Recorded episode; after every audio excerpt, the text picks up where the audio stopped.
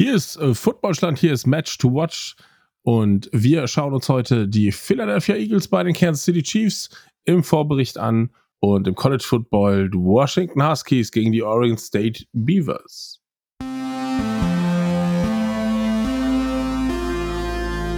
Footballstand, American Football made in Ja, hallo und herzlich willkommen hier zu einer neuen Folge des Footballstand Podcasts. Das ist Folge 58. Heute wieder mit unserem beliebten Format Match to Watch. Und äh, steigen wir direkt ein in unser Topspiel der Woche in der National Football League. Das ist einfach in dieser Woche, denn wir haben es mit dem Rematch aus dem letzten Super Bowl, den 57. Super Bowl zu tun.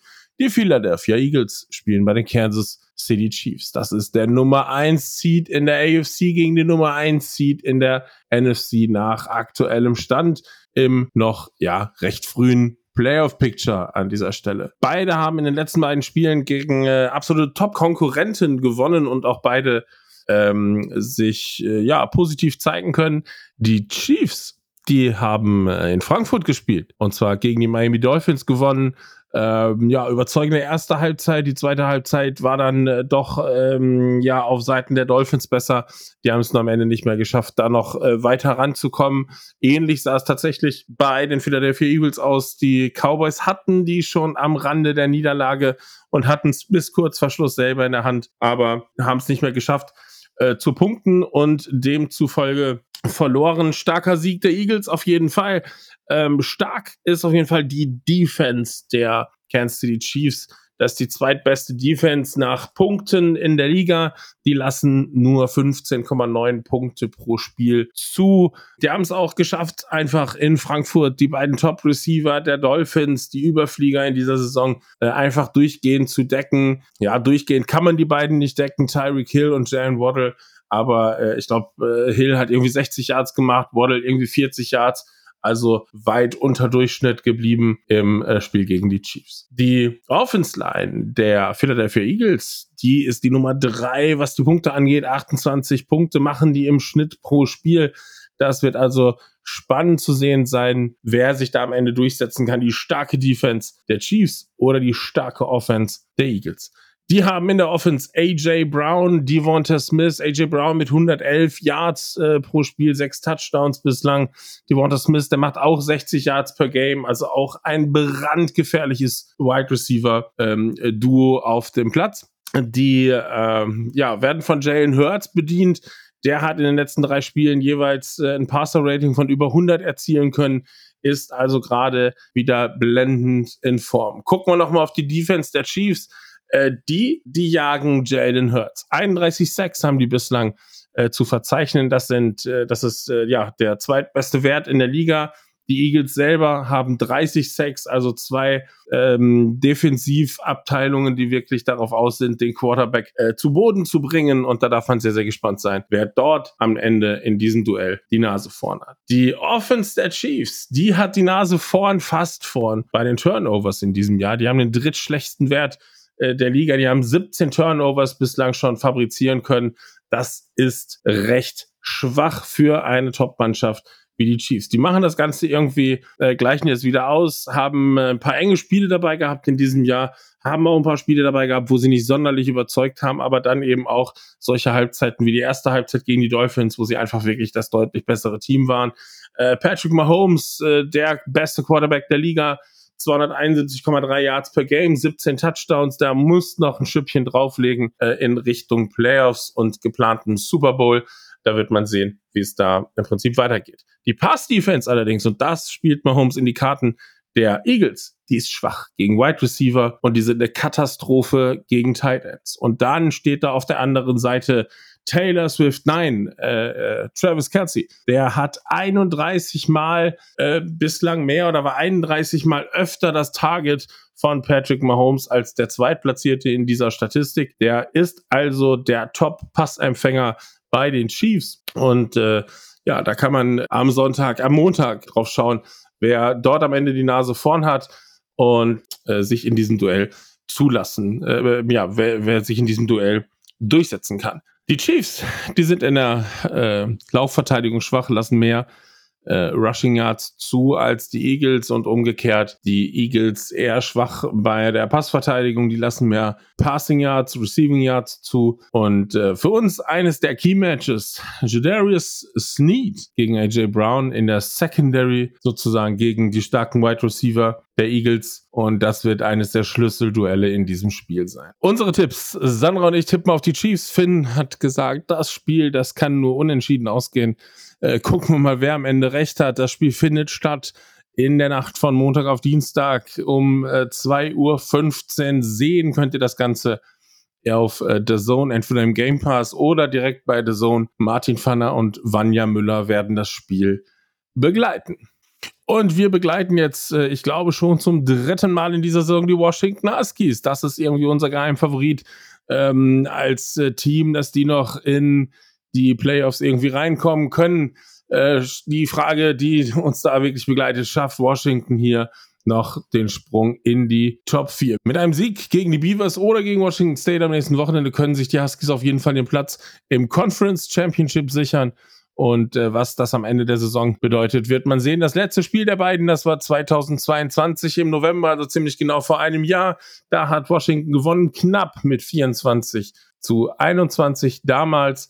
Und ähm, ja, insgesamt liegen die auch vorne. 67 Mal hat Washington bislang gewinnen können, 35 Mal verloren. Das erste Spiel, das war 1897. Das ging seinerzeit 0 zu 16 aus. Und äh, ja, so eine Katastrophe könnte auch wieder kommen, wenn Alfonso Tubutala das macht, was er letzte Woche gemacht hat. Der war alleine auf dem Weg in die Endzone. Und was macht der Junge? Ist er denn von Sinnen? Er lässt einfach den Ball fallen und jubelt äh, irgendwie ein, zwei Yards zu früh, bevor er halt äh, die Endzone dann betritt und den Touchdown erzielen konnte. Ja, lustige Szene, zumindest für uns, für ihn äh, wahrscheinlich nicht. Den wird das wahrscheinlich irgendwie die ganze Karriere äh, begleiten und äh, wir drücken dir auf jeden Fall die Daumen, dass sowas irgendwie äh, nicht mehr vorkommt und du durch bessere Leistungen dort überzeugen kannst. Washington, die machen 41 Punkte pro Spiel. Die haben mit den Receivern Rome, Udonzo und Jay Lynn haben richtig starke Jungs. Die haben jeweils mindestens 900 Yards bislang erzielen können. Ähm, in der Defense, äh, ja, da tun sie sich ein bisschen schwer damit, Sex zu erzielen. Zurück zur Offense. Quarterback Michael Penix Jr., einer der besten Quarterbacks im College Football aktuell.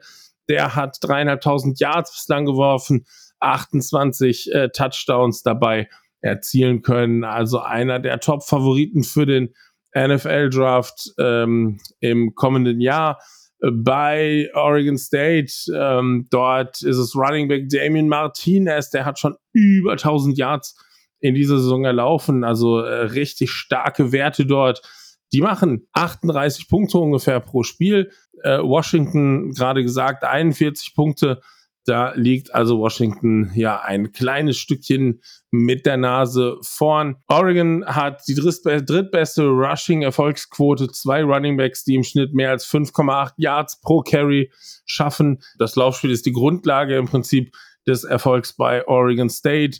Die äh, stehen aktuell 8 zu 2, Washington noch ungeschlagen mit 10 zu 0 in der Liga. Quarterback DJ, ich weiß gar nicht, wie er sich ausspricht, Wagelei, äh, ja, der bringt 58 Prozent seiner Pässe auf jeden Fall an. Also der kann auf jeden Fall besser werfen, als ich sprechen kann. 2254 Yards hat er damit bislang erzielt, 20 Touchdowns Oregon State, die haben eine 97-prozentige Erfolgsrate in der Red Zone. Also wenn die ganz, ganz vorne sind, dann punkten die. Davon muss und kann man letzten Endes ausgehen. Die Taktik, ja, das ist relativ einfach. Die Beavers, die werden sich auf ihr Laufspiel verlassen. Ich habe das gerade schon gesagt. Die müssen die Uhr kontrollieren und müssen irgendwie die äh, Defensive der Huskies ja langsam äh, äh klein arbeiten und ihre Chance suchen. Die Huskies, die werden es durch die Luft versuchen, werden passen, die werden die äh, Verteidigung der Oregon State äh, ja versuchen ähm, zu schlagen und äh, die haben halt eben ja mit einem der stärksten Quarterbacks dann letzten Endes zu tun, dass äh, ja, könnte ein spannendes Spiel werden. Ich bin mir allerdings sicher, dass Washington da deutlich die Nase vorn haben wird am Ende. Sandra sieht es genauso.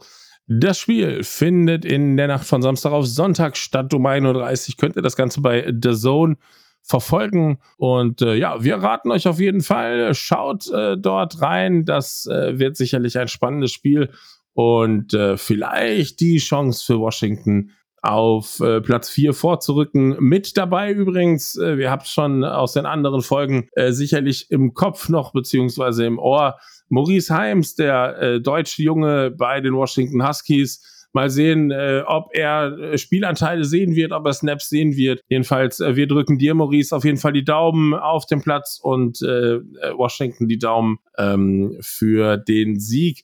Der Matchup-Predictor bei ESPN, der sagt übrigens 52,4% für Washington, 47,6% für Oregon State. Also richtig knappe Kiste. Ich bin mega gespannt auch auf dieses Duell und ähm, ja, wir freuen uns drauf. Bis dann. Um diesen Podcast finanzieren zu können, brauchen wir eure Unterstützung auf Patreon. Den Link dazu findet ihr in den Show Notes. Das war Match to Watch von Footballschlag. Wenn euch der Podcast gefallen hat, dann abonniert unbedingt unseren Podcast auf deiner Lieblingsplattform, Sternchen drücken, Daumen hoch. Und wenn auch du ein gewisses Footballtalent mitbringst, auf dem Schirm der Scouts bist oder kommen möchtest und vor allem Bock auf ein Gespräch in unserem Podcast hast, melde dich per Twitter oder Instagram bei uns. Schatz, ich bin neu verliebt. Was? Da drüben. Das ist er. Aber das ist ein Auto. Ja, eben. Mit ihm habe ich alles richtig gemacht. Wunschauto einfach kaufen, verkaufen oder leasen. Bei Autoscout24. Alles richtig gemacht.